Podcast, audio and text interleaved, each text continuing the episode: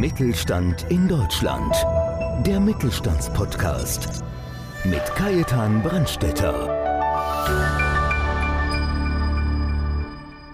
Unternehmen sind mehr als die Summe ihrer Finanzkennzahlen. Davon ist der Geschäftsführer und Unternehmensgründer der Miso Consulting GmbH Roland Morizet überzeugt. In der heutigen Episode erklärt er, wie er und sein Team es schaffen, mit dem eigens entwickelten Omento Value System den Wert von Unternehmen ganzheitlich zu betrachten und somit zu steigern.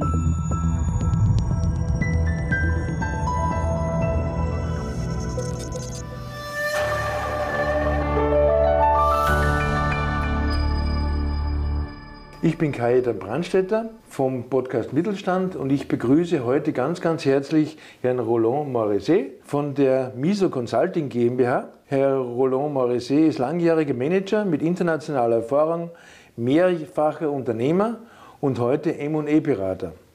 Wir kennen uns jetzt ja schon doch eine Zeit lang und haben wirklich angenehme Gespräche geführt. Sie haben auch schon einen Vortrag bei uns gehalten, aber gehen wir mal davon aus, einige werden Sie nicht kennen. Wer ist Roland Morizet? Wer Sie nicht kennt, was haben Sie bisher gemacht und welche Erfahrungen haben Sie? Hallo Herr Brandstetter, ja, herzlichen Dank schon mal. Wenn ich es jetzt in ein paar Stichpunkten zusammenfasse, würde ich sagen, äh, Kosmopolit, leidenschaftlicher Unternehmer und Berater und mit, einem, mit einer ausgeprägten Kundenorientierung ist natürlich durch meinen Werdegang geprägt. Woher komme ich?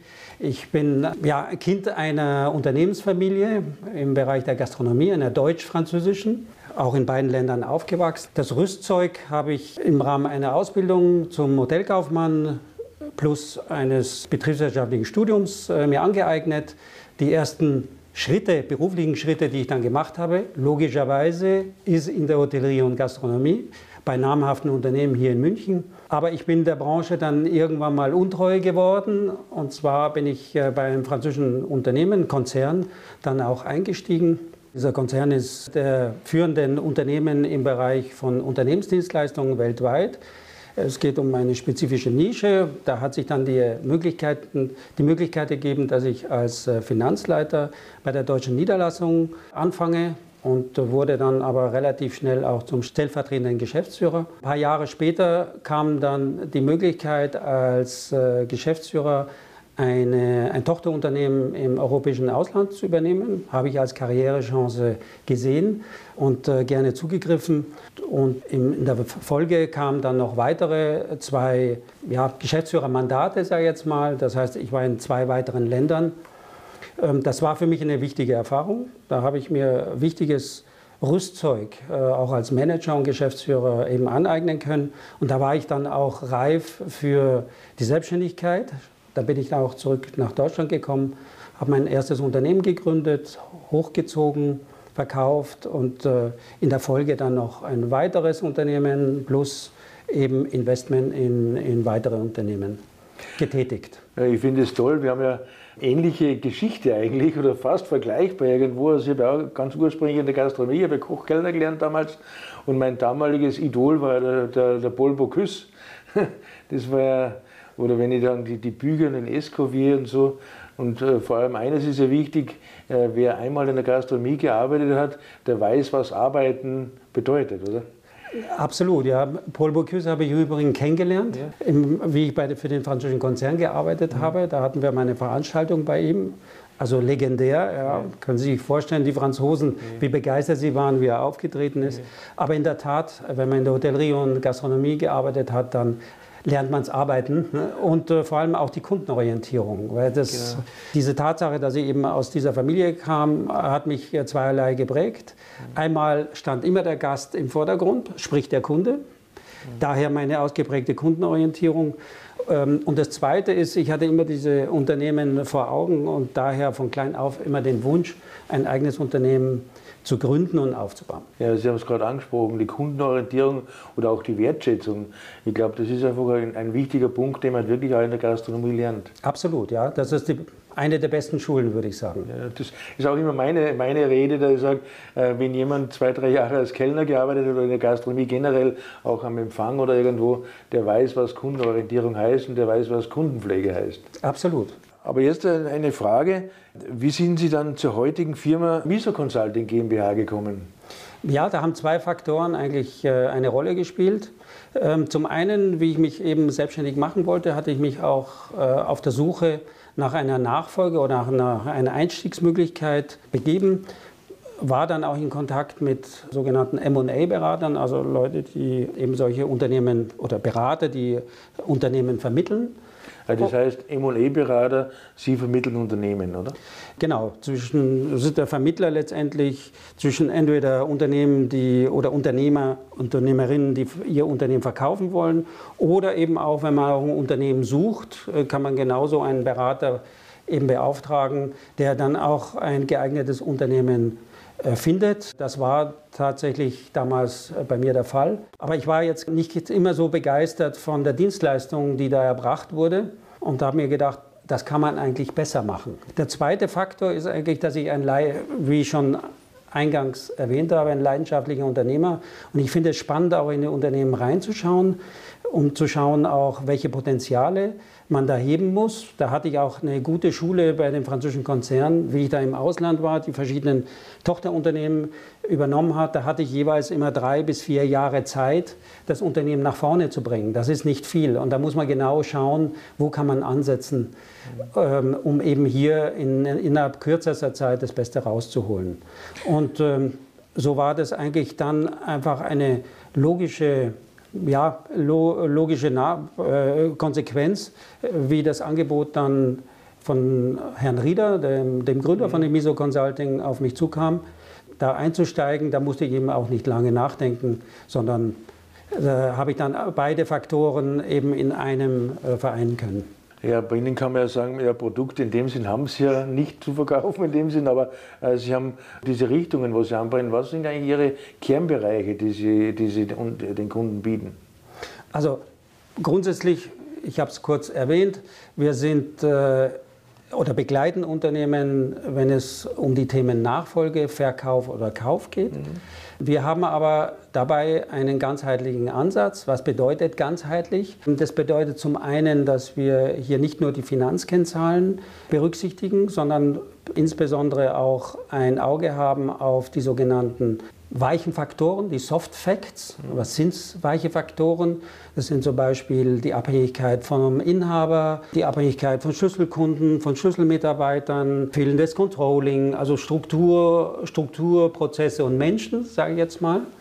Die äh, eben haben wir in unsere Bewertungs- und Analysetools berücksichtigt und setzen da aber auch an, weil wir jetzt nicht nur die Unternehmen begleiten wollen äh, bis zu einer erfolgreichen Transaktion, sondern es geht uns darum, dass wir auch diese wertvolle Zeit, die bis dahin abläuft, das kann manchmal 24, 36 Monate sein, äh, auch nutzen, um hier Potenziale eben zu identifizieren und äh, schauen, inwieweit wir das Unternehmen für den Unternehmer oder zusammen mit dem Unternehmer oder Unternehmerin eben auch noch steigern können.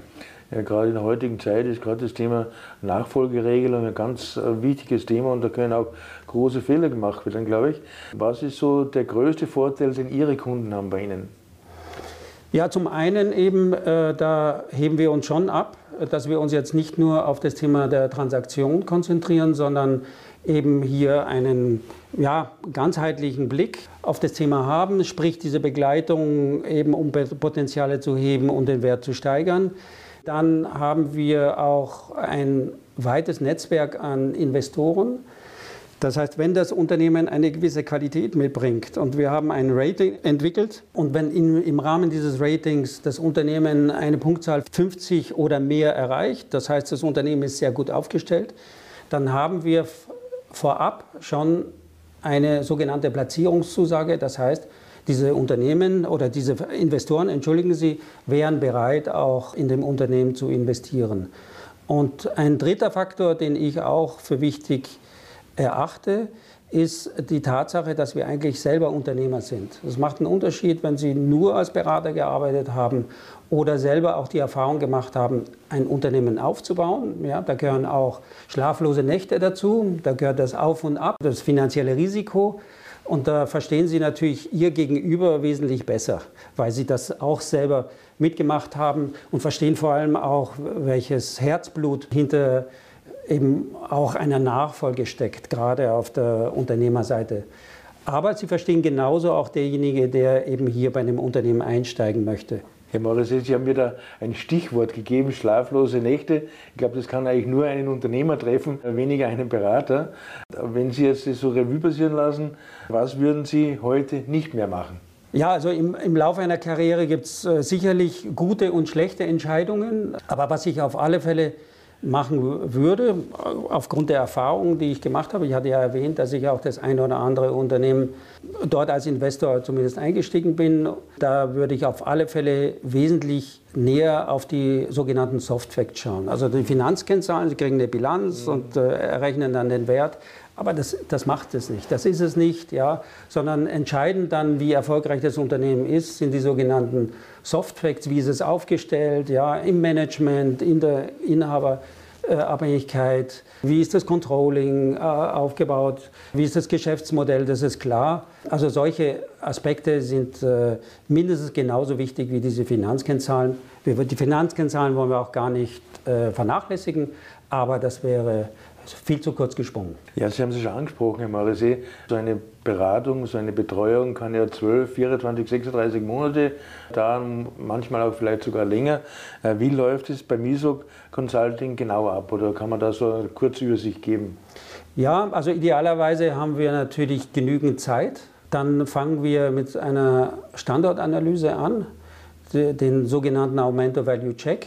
Da schauen wir in 17 Bereichen im Unternehmen, ähm, inwieweit hier vielleicht Schwächen oder vor allem Potenziale vorhanden sind. Wenn wir diese dann identifiziert haben, dann arbeiten wir dem Unternehmer zusammen, sodass wir unsere Expertise da einbringen, um diese Potenziale zu heben. Und äh, sobald es dann eben tatsächlich, das ist dann in der Abfolge eher gegen Ende, zur Transaktion kommen soll, machen wir natürlich eine Unternehmensbewertung plus das sogenannte Rating für die potenziellen Investoren. Und äh, ja, dann geht es in die Umsetzung. Wir haben im Übrigen auch jetzt nicht nur die MISO Consulting oder das Aumento Value System, das nennen wir eben Aumento Value Wertsteigerung, das ganze System, das dazu dient, sondern äh, wir sind gerade dabei, auch ein sogenanntes Family Office aufzubauen. Da haben wir Investoren auch in der Hand, sodass wir da auch über diese Schiene äh, noch die Möglichkeit haben, auch Unternehmen zu erwerben. Das hat den Vorteil, eben, sei es eben über das Rating mit den Investoren, die die Platzierungszusage gegeben haben oder über dieses Family Office, dass wir Transaktionen dann auch beschleunigen können. Voraussetzung ist natürlich, dass das Unternehmen gut aufgestellt ist, aber da arbeiten wir gerne mit dem Unternehmer oder mit der Unternehmerin zusammen, um hier eben noch einen positiven Einfluss ja, zu generieren und, und zu schauen, dass wir eben, wie gesagt, die vorhandenen Potenziale, im Englischen sagt man low-hanging fruits, eben diese noch eben ergreifen. Ja, Sie haben ja schon ausführlich darüber geredet und ich glaube, das Allerwichtigste ist einmal jede Übernehmens-, Unternehmensübergabe, Verkauf, Ankauf ist ja ganz was Individuelles. Das heißt, wir werden auch in der Beschreibung Ihre genauen Kontaktdaten nochmal reinnehmen, äh, weil jeder, jedes, äh, jeder Vorgang ist anders. Ja, absolut. Ja. Ähm, ja, man muss sich bei jedes Unternehmen ist eine eigene wie kann ich sagen, Herausforderung, äh, aber eine spannende. Und ähm, es gibt keine Transaktion, die der anderen gleicht. Und, äh, weil es sind vor allem Menschen, die auch im Mittelpunkt stehen. Ja? Und das ist auch ein ganz wichtiger Faktor. Das spielt ja im Übrigen auch äh, in, in die Zeit, bei der Zeit eine Rolle, ähm, inwieweit eben der Unternehmer dann auch oder die Unternehmerin auch bereit ist, loszulassen. Das ist das eine, aber es ist wie eine Hochzeit. Man braucht auch den richtigen Käufer, wie auch immer oder wer auch immer das ist, der da einsteigt. Also das ist wie so eine Parship für ja. Unternehmen, das muss, muss man auch hinkriegen. Und äh, es gibt eine interessante Untersuchung von Mercer, das ist eine Unternehmensberatung, die ähm, auch weltweit, vor allem größere Unternehmen begleitet bei solchen Transaktionen. Und die haben festgestellt, wenn die Unternehmenskultur nicht passt, ja, dann ist äh, in 30 Prozent wegen der fehlenden oder der, der nicht passenden Unternehmenskultur erzielen diese Transaktionen nicht ihre finanziellen Ziele. Also da sieht man, schon, dass man da genau darauf achten muss, dass es auch passt. Das ist wie in der Ehe, ja, dann hält die Ehe auch. Ja, weil Sie gerade den Herrn Rieder ins Spiel gebracht haben, ihr habt so gemeinsam, glaube ich, auch äh, dieses Ratingsystem entwickelt. Wollen Sie da noch zwei Sätze dazu sagen? Das ist ja Ihre Entwicklung, glaube ich auch, oder? Ja, ja, äh, genau, absolut. Also zum einen, wie gesagt, diese Standortanalyse, was ja. wir Aumento Value Check nennen, wo ja. wir dann beginnen. Und eben auch dieses Rating, das vor allem auch auf den Soft Facts ansetzt und um hier eben auch den, auf transparente Weise und einfache Weise den Investoren darzulegen, dass wir hier auch ein sehr gut aufgestelltes Unternehmen haben. Das Rating entspricht von der Logik her dem, was man so kennt, Standard Poor's beispielsweise. Also sprich, äh, man hat auch da seine Kriterien und äh, erzielt dann eine Punktzahl. Wie gesagt, bei 50 plus hatten, haben wir dann tatsächlich ein Unternehmen, das exzellent aufgestellt ist, um das sich dann auch jeder Investor oder jeder Übernehmer freut, äh, dieses auch zu erwerben. Ganz, ganz herzlichen Dank. Das waren richtig tolle Einblicke, die Sie da zu Ihrer Firma Miso Consulting machen. Haben Sie zum Schluss, Herr Morisot, noch einen Tipp für unsere Zuhörer? Ja, auf alle Fälle. Äh, also das Wichtigste und äh, das ist der große Klassiker, würde ich sagen, das ist natürlich frühzeitig anfangen. Eine Transaktion, eine Unternehmenstransaktion ist etwas Komplexes. Ich habe es vorhin auch kurz angedeutet. Es ist einmal der Faktor Mensch, es sind viele Faktoren, die da erstmal gemanagt werden müssen. Es gibt da auch eine interessante Nachfolgereport von DIHK äh, aus 2019, besagt, dass 48 Prozent der Unternehmer, die sich da von der IHK haben beraten lassen, keinen Nachfolger gefunden haben. Und 43 Prozent waren eben für die Nachfolge auch nicht vorbereitet. Und je mehr Zeit man hat, desto mehr kann man hier auch das Beste draus machen. Gut Ding braucht Weile, äh, wie es so schön heißt im Deutschen.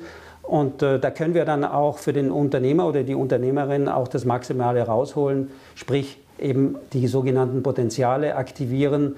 Wäre ja schade, wenn man da eben das, was möglich ist, äh, eben nicht rausholt und für den Unternehmer dann auch äh, den entsprechenden Wert des Unternehmens auch noch ein bisschen steigert. Herr Morrissey, Sie haben aus Ihrer Unternehmertätigkeit, sage ich mal, so viel Herzblut schon mitgenommen in Ihre heutige Firma. Das merkt man einfach bei jedem Satz, den Sie rausbringen.